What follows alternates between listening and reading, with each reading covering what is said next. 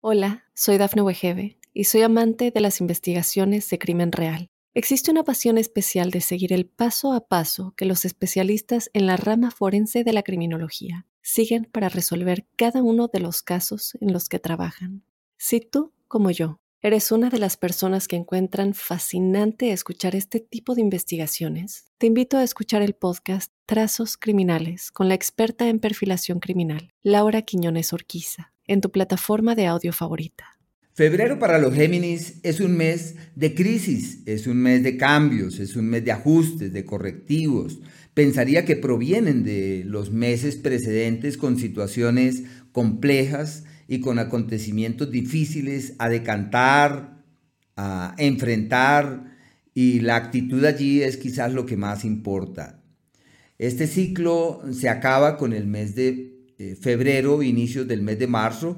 Así que por ahora ahí es que aprender de las dificultades, tomar la enseñanza de los escollos y entender que es un periodo retador.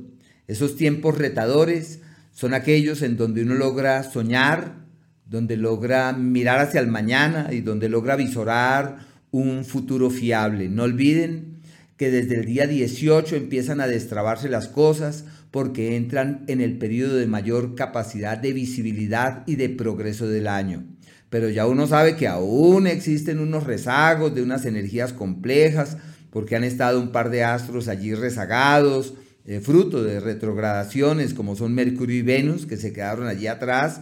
Ya por lo menos el planeta Mercurio desde el 14 ya sale de ese espacio. El planeta Venus sí lo hace a partir del mes de marzo, eh, desde el día 5 o 6 y desde ahí las cosas van a cambiar de una manera muy significativa. Y el último, Marte, que también ha estado allí ejerciendo sus presiones, eso será hasta el 6 de marzo.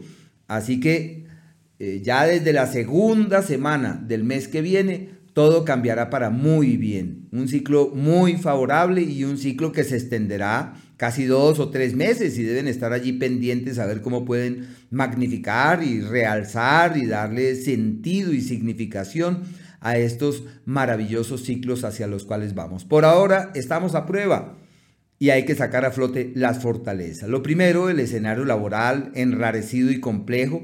Hay unas presiones muy grandes. Lo más usual en este periodo es que quieran cambiar de trabajo, que estén aburridos, que digan, no, esto ya no me aguanto, este trabajo, esta presión me parece invivible. Entonces hay que llevar la cosa con calma y no permitir que esas presiones laborales tengan un impacto sobre la salud, porque varios astros que avanzan por ese escenario puede convertirse en motor de intranquilidades por dolencias y malestares, aunque lo más Importante es fortalecer el sistema óseo y articular y cuidar las rodillas por el cúmulo de astros en ese entorno. Desde el día 14 se abren nuevas puertas, es posible ya eh, aligerar las cargas y todo se hace más llevadero, mucho más fluido. Y desde ahí se abren puertas de viajes, de proyectos de viajes, de expectativas de viajes, o se reitera ese planteamiento que ya se traía de un mes atrás y en donde es posible soñar, mirar establecer las bases de mañanas seguros y de mañanas fiables. Y la idea es salir del país y establecerse en otro lado, a partir de allí todo ha de fluir perfectamente. Y no olviden, desde el 18 su capacidad de visibilidad se evidencia, una temporada maravillosa en los procesos de formación, de capacitación, de estudio, de aprender nuevas cosas, de publicar lo que conocen, de hacer saber lo que aquellas, aquellas teorías en las que han logrado hurgar a lo largo de la vida y por eso se le llama la temporada de la proyección fiable y segura de lo que simple y llanamente no deben dudar. Éxitos en los eh, exámenes y en los procesos académicos desde este día, desde el 18. La relación con los hermanos, desde allí se evidencian los hechos, aunque los hermanos seguramente pasan por momentos difíciles, pero de una u otra manera se hacen presentes y con ellos es posible hacer cosas que tengan una particular significación o una particular trascendencia. Quería muy especialmente mencionarles que el planeta Júpiter está en el eje del éxito y que a partir del día 18 el Sol también entra en el eje del éxito. Se empalman los dos astros de la fortuna en el eje de la prosperidad. Júpiter y el Sol. Esa amalgama en la astrología se llama la amalgama del monarca Y esa amalgama de monarquía y de realce se evidencia en el plano profesional, en todo lo que atañe al público y a la gente, y en donde las acciones que se realicen, las iniciativas con las que se pretenda ser consecuente, simplemente encuentran un cauce seguro y fiable del que no deben dudar. La salud ya se sabe, de mucho cuidado. En el tema romántico, en el tema sentimental hay desacuerdos y dificultades para encontrar el mismo carril, el mismo cauce, así que deben fluir serenamente, ir pacientemente mientras que ese ciclo va decantando. Todo esto se extiende hasta la primera semana del mes de marzo. Ya a partir de allí la historia es distinta, la vida fluye de una mejor manera y mientras tanto eh, la paciencia debe ser la fuente que inspire sus acciones. Eh, me encanta el tema espiritual. Tienen cuatro planetas en el eje de la conciencia y dos astros en el eje de la espiritualidad. Eh, los cambios interiores son el pan de cada día.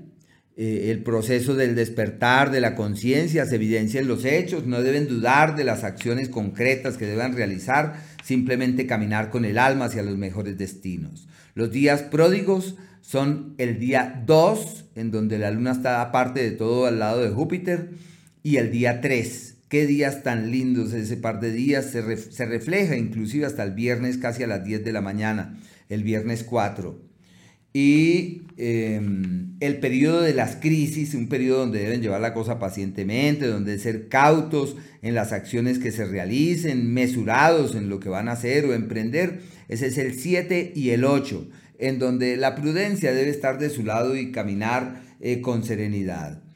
En el curso del mes tienen un periodo llamado el periodo de las ganancias ocasionales. Es el mejor ciclo del mes y en donde el dinero puede fluir con una enorme facilidad en esa dirección. Eso es el día 19 y el 20. ¿Qué días más eh, positivos para este tema? Aunque hay unos ciclos en el año eh, grandes que tienen eh, mayor significación y mayor sentido en ese ámbito, eh, los cuales se presentan más o menos, que eso lo calcularemos en su momento, el mes de julio y el mes de octubre. Pero bueno, estos son días maravillosos en las ganancias.